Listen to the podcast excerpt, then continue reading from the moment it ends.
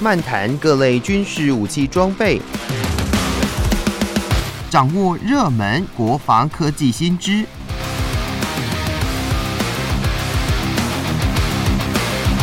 军武说早安，陪您一起领略国防知识力量。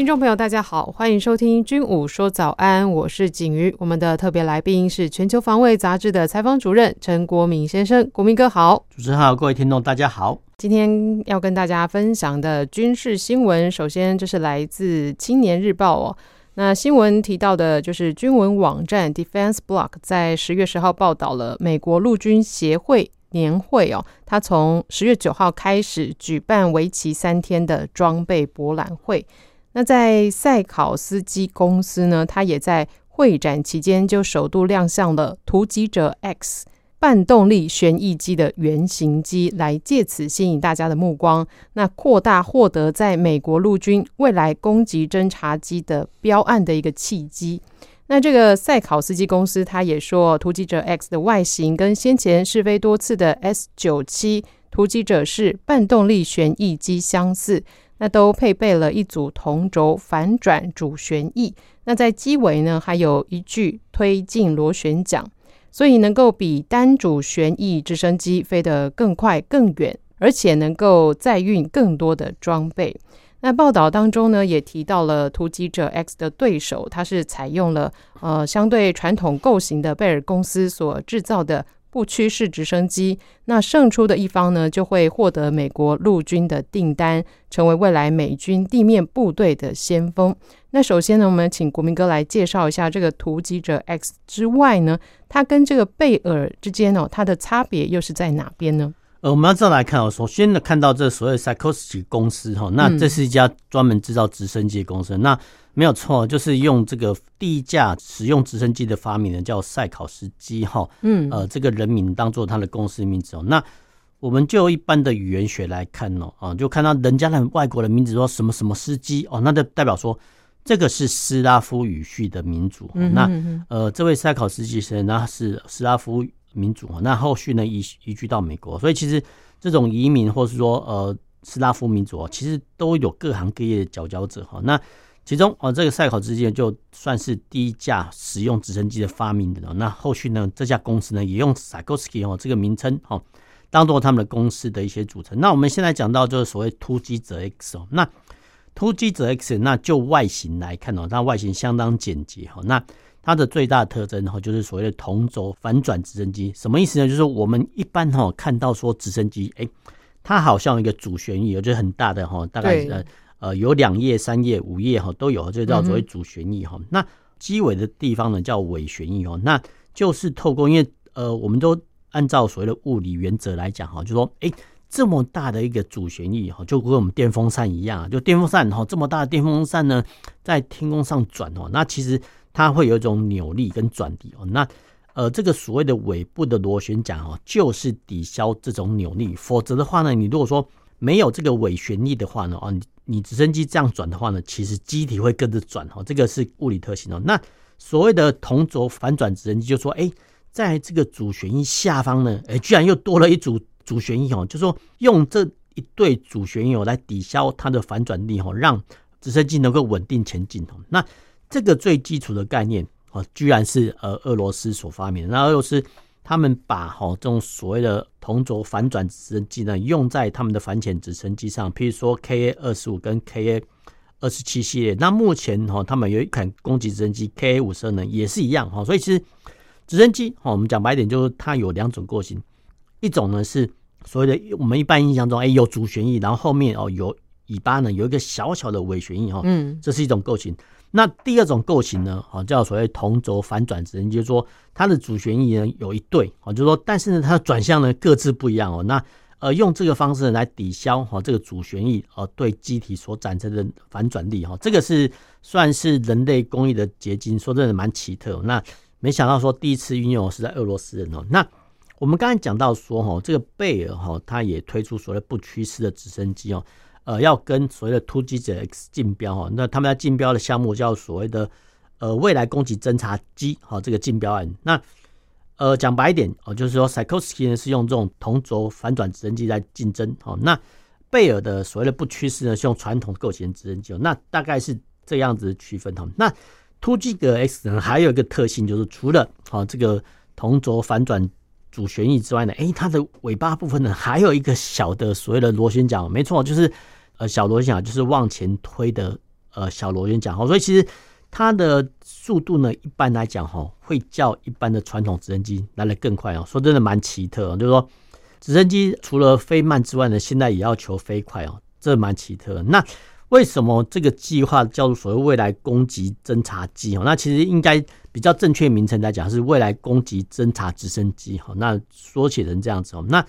呃，过往我们想想看，我们现在陆军也是一样啊，陆军有所谓 H One 眼镜蛇直升机啊，那是攻击直升机。对。那我们还有 OH 五十八 D 啊，叫所谓战收直升机。对。那通常我们在呃陆军的操演中，哎，看到说，呃，怎么好像先由 OH 五十八 D 哎。先躲在苏超附近哦，用它的尾顶观测仪然后做观测。那之后呢，再由 H One 直升机呢再进场攻击哦。那有没有可能哦，在这个所谓的呃 OH-58D 上加装攻击武器，或是说在 H1 眼镜蛇攻击直升机上加装侦收器材？有。这个后续呢，就是所谓阿帕奇直升机的出现。那阿帕奇直升机 H 六十啊，初期哈也是很传统的直升机啊，但是武力比较强大。但是呢，后续的到 H 六十四 D 的时候呢，我们可以看到，哎，怎么好像主旋翼上面还有一个长弓雷达？哈，没有错，就是说，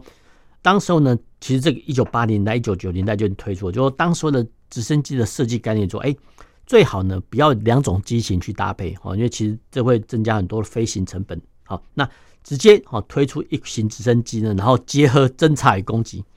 这个经典代表就是所谓的 H 六是阿帕奇攻击直升机。那后续呢，基本上来讲，从阿帕奇直升机来讲，基本上就已经定型了，就是说未来哈，你不管哪一国研发的攻击直升机，长得就是那样子哈。那只是说哦，现在你看突击者 X 哈，这个所谓的攻击直升机，虽然说它也具备的同样的攻击跟征收功能，但是呢。设计商呢，好还要更好哦，所以其实它推出一个算是美国这个直升机业界哦，算是跨新设计的所谓的同轴反转直升机。那后面呢，还给你加一个所谓的螺旋桨哦，让它速度更快哦。所以其实我们可以这样说哈，就是说突击者 X 呢，算是哦未来可能哦，就就我们目前观察来看哦，可能会比较容易得标，因为确实它设计比较新颖哦。那跟传统构型不太一样，不太一样。那但是无论如何，我们就常理上来看哦，光是一架阿帕奇直升机啊，它除了机鼻下方的我们要三零公里链炮之外，其实就很具威力。它旁边的两个短翼哈，还可以搭载十六枚低火飞弹哈。那之前我们讲过，就是说一架直升机升空哈，跟如果说去欧陆战场，那以前呢，就说北约跟华约发生呃战车大战的时候呢。这个直升机跟战车的交换比是大概一比十，就是说一架直升机被击落之前，它应该可以有效的攻击击毁十辆战车哈。这个是当初哦北约跟美国的想象了。那我们之所以讲到 H 六是期待这么多武器哦，同理反正说，其实不管是突击者 X 或是说贝尔公司的不屈式哦，我们都可以发现一个重点，哎，好像呢这些所谓的以前 H 六四阿帕奇攻击直升机。他们所吸挂的飞弹这个挂架好像都不见了，没有错啊。就是说，不管是美国或其他欧陆国家所研制的直升机，未来呢，他们都是讲求，嗯，叫机体的逆中啊，非常流线型哦。但是呢，这些飞弹怎么办呢？就整合在所谓的飞弹舱之内。那飞弹舱哦，之所以能容纳飞弹，其实有一个重点，说现代化的飞弹哦，都越做越小哦，越做越小，就是说它可以在机舱内塞比较多哈。那哦，我们可以想象一个画面，说，哎，你把这些反战车飞弹挂在外面，第一个很丑，那第一个说的不是很流线，那对雷达的反截面来讲也比较大。那如果说把这些飞弹哦装到弹仓里面，啊，需要的时候再把它抬出来用，哦，没有错，这个就是未来哦，攻击直升机的设计概念。所以其实我们可以看到说，哎，不管是不屈势啊，或者说突击者 X，怎么外观呢长得。很漂亮，很简洁，但是不要忘记了，它里面内装都很丰富哦。就是说，它里面的我们叫内在弹仓哦。那必要的时候呢，如果还要再加装更多武器，再试用所谓的通用挂架哈。所以其实现代化的攻击直升机哦，它们外形都很简洁啊，当然能够进一步降低呃雷达反截面是最好。那第二个特性就是说，哎、欸，他们的发动机说真的，其实呃越做输出功率越来越大啊，但是来讲哦，他们所发出的噪音呢，反而会跟之前的发动机相较来讲，哎、欸，会更低哦。所以其实未来的直升机，第一个就是说外形简洁。那第二个的话，它的飞航噪音的话，可能会较前一代直升机哦来的小哦，所以其实你不要看说直升机这样呃嗡嗡嗡很吵，其实没有，只要你处在下风处的话，其实基本上来讲很难听得见哦。所以其实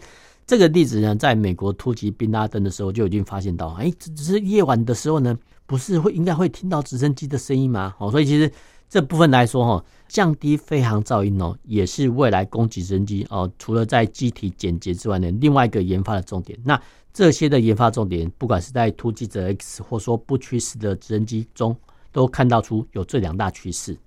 哇，这样子的新闻看下来，就是哎、真的是打破我们自己的想象哦。因为对于直升机来说，我们都觉得说它的那个哎螺旋桨真的是很吵哦，所以他们在呃精进这个部分呢，让它的噪音更少，也真的是可以展现到就是现代化这个装备、现代化武器的一个发展，真的是越来越厉害了。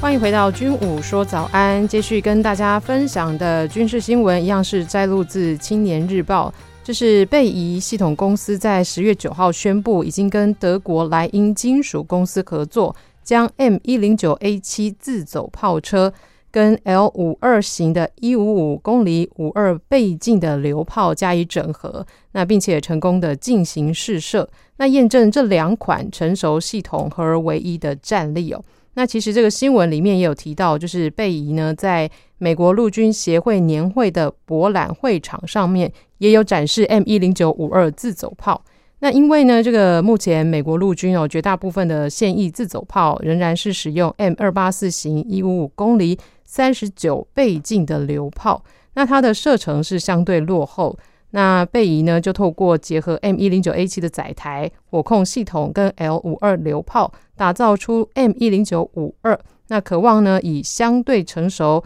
低风险以及低成本的设计，让陆军炮兵部队的射程大幅的升级。那另外呢，这个 M 一零九五二呢，已经在明尼苏达州国民兵的雷普利营区靶场进行了首次的试射。那预定呢，二零二四年进行后续的测试哦，来验证各种炮弹射程的延伸距离。这个新闻来看哦，这个贝仪跟莱茵他们这样子的一个合作有什么样的优势呢？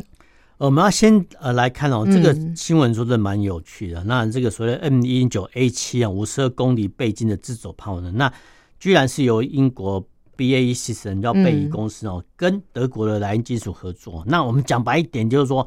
一个出车哦，一个出炮，那这两个厂商呢结合在一起呢，推出这个 M 一零九 A 七五十二公里的倍镜炮。说真的，这个算是呃国际间比较少有的异类结盟。我说呢，我们等下会讲到。那我们先回到说这个 M 一零九自走炮。那 M 一零九自走炮，哎，台湾也有啊，台湾有 A M 九 A two 哦 A 五这种自走炮，没有错，就是说。M 一零九这个自走炮系列哦，基本上讲以前哦都是算是美国的产品嘛。那现在呢，我们看到这个新闻，哎，怎么会是呃英国的贝仪系统公司呢，跟德国莱茵金属公司啊联合制造？那这个这么复杂原因，因为现在国际间不管是经贸往来，或是说国际间交叉持股、控股啦、收购股份的关系哦，所以其实还是说股份转移哦，你很难单纯的界定说，哎，这个这家公司是单纯的。呃，纯英国公司还是说纯呃美国公司？哈、嗯，那再加上这个跨国企业呢，非常的发达，所以其实基本上讲很难去量计说，哎，你到底算是英国厂商还是美国厂商？那我们以英国的 BAE Systems 贝仪系统公司来讲，哈，它在英国本土雇佣的员工，哦，居然少于哈呃贝仪系统公司在美国雇佣的员工，哈，这个其实我们在今年的九月航代展，我还特别好问这个贝仪系统公司的。负责人哈，他说没有错哈，就说贝仪公司在美国雇佣的员工居然多过于哈这个英国的呃员工，所以其实这样来讲哦，你到底备役系统公司算是纯英国呢，还是说纯美国？说真的，呃，比较少去界定哦，看、嗯、看自己的定义。那我们先简介一下所谓的 BAE Systems 哦，这个公司。那备役系统公司哦，它以前是不列颠航太公司，那后续呢合并了很多呃，他们的一些，比如说中科院的一些厂商啊，或者说他们的一些军备局厂商，合组成叫所谓的 BAE Systems。哦，那我们讲白一点，就是说 BAE Systems 的话，就是哦类似。呃，英国的中科院的角色哈，但是呢，它除了设计武器之外呢，它有个特点，它可以外销哈，这个跟中科院就不一样，就是说它可以设计哦，然后可以外销，然后也可以除了承包哈英国本身哦自己的国防工业体系之外呢，哎，也欢迎哈跟国际合作，国际合作的话，其实他们你可以合作出哦更好的武器系统哈，赚取更多的利润哈，所以其实这就回到说，哎。怎么会跟好这个德国的莱茵金属公司合作？那不要忘记了，在二次大战之前呢、英法德到现在都一样，都是欧陆的三个大国哈。其中英国跟德国，或者说法国跟德国，他们历史上的纠葛情节，说真的已经说不清了。但是呢，到了二十一世纪呢，居然是英国跟德国合作哈。说真的，这也是超乎哈，可能超乎一百年前呃人类的想象之外哈。那为什么会有这么大的利润呢？就是说。结合英国厂商的聪明哦，跟德国厂商的聪明哦，他们联合制造出来的系统不会差到哪里去哦。就是说品牌有保证哦，因为光是英国的贝仪哦，跟德国的莱茵金属哈，这两家呢都是军火大厂哦，就军工大厂哦。那由他们两家制造出来的东西，一定不会差到哪里去哦。那这一点很重要，就是说一旦哦宣布这个新闻之后呢，哦。其他哦，想要跟哦这个备役或是呃莱茵技术公司合作的一些小厂商，自然呢就会把他们最好的东西给拿出来哦。这个叫所谓磁吸效应哦。那呃为什么自走炮呢这么重要？因为我们从哦不管从一次呃应该说从火炮发明以来哈，大家都认为说啊这个火炮呢是用用以前用人拉哈，后续用马拉，或者说用所谓机器拉哈。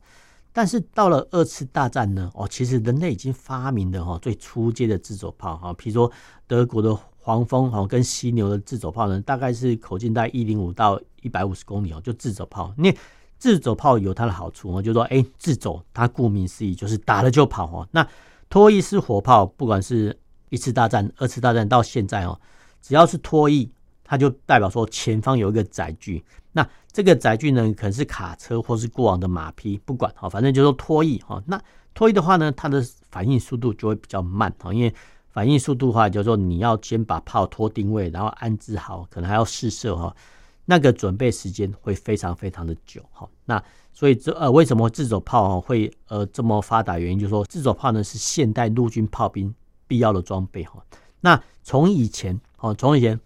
火炮的发展史来看呢，一般拖曳式火炮大概是从一百零五公里、一百二十公里、一百二十七公里、一百一百三十、一百五十五到甚至连一百七十公里哦，甚至连呃两百一十公里的火炮都有哈。不过呢，目前哦主流的意见是说，不管你是拖曳式火炮还是自走火炮，都必须要达到一五五公里以上，它打出去的炮弹哦才有威力哈。那我们以这个一五公里自走炮，它能射射击的炮弹来看哦，它大概有几个一些射程。第一个就是说一般炮弹的射程哦是怎么样？那第二个通常呢，呃，它会搭配所谓增程炮弹哦，增程型就加装，比如说火箭助推哈。那最后一个哈比较更具威力，就导引炮弹哦。所以其实一般来说哈，这些自走炮的一些射程哦，呃，是一般炮弹比较近哈，那增程炮弹是呃比较远。那导引炮弹呢，是除了更远之外呢，它还会打得更精准啊。那以这次新闻 M 一九 A 七自走炮来讲，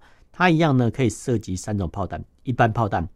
增程炮弹、嗯，导引炮弹。那距离呢分别是四十到六十公里之内啊。其实这个陆军有算过，就是说在这个攻击的距离之内呢，呃，用炮弹的打击呢是比较便宜的。那你如果要用飞弹打击的话，不是不可以，但是第一个距离这些六十公里的距离，对于飞弹来讲。太近，好，那第二个就是说，飞弹呢叫呃炮弹贵，那如果说能够达到同样的杀伤效果，当然是选择炮弹哈。这个是呃为什么自走炮呢还能在现代战场中存活的原因哦。第一个，它打了就跑，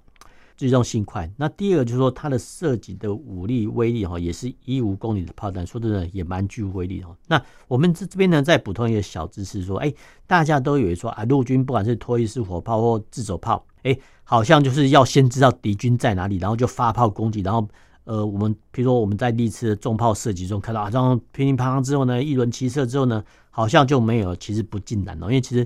炮兵射击说真的蛮复杂的哦，除了好，除了要先知道哈敌军的位置在哪里以外，其实最重要一点就是说，你要先知道你的位置在哪里，就说敌方的位置已经知道了，那我方的位置已经知道，那透过基本的数学原理就可以大概计算出说，哎，我要打到哪个距离哦，飞行时间多少，这个都是所谓的炮兵计算哦，这个都是要经过算计啊。那其实炮兵在攻击之前呢，其实我们在旁边还会看到好几组人员正忙碌着呢。譬如说，我们可以看到说，哎，什么前观呐，哦，前进观测员哦，这个他们在作业。然后呢，也可以看到所谓气象小组他们在做什么？他们在做即时，比如说现在我们在谈话的时候呢，哎，即时的呃测风测向哦，因为它必须炮兵呢必须把这种影响炮弹飞行的因素算进去，因为否则的话风速过大呢，会影响它的命中精度跟飞行时间。所以其实这些资讯呢，都必须炮兵到达阵地之后呢，哦，赶快计算出来。所以其实我们一般看到所谓的炮操，不是说只有炮班人员在忙，没有。其实旁边还有很多人正忙碌着的，那只是说啊，比如说以我们气象观测小组来讲啊，他所测得的数据哈是给各个炮班或者说指挥中心来使用哈，所以其实它的编制人数会比较少哦，可能很可能，譬如说一个炮兵连它只配备一组哦，那其他的剩下四个炮班哦就按照正常编制，但是呢，平常我们在看到火炮射击的时候。比较少有人注意到这种所谓旁边的我们叫辅助的单位的人员的在忙碌着，其实这些人员对炮兵来讲很重要。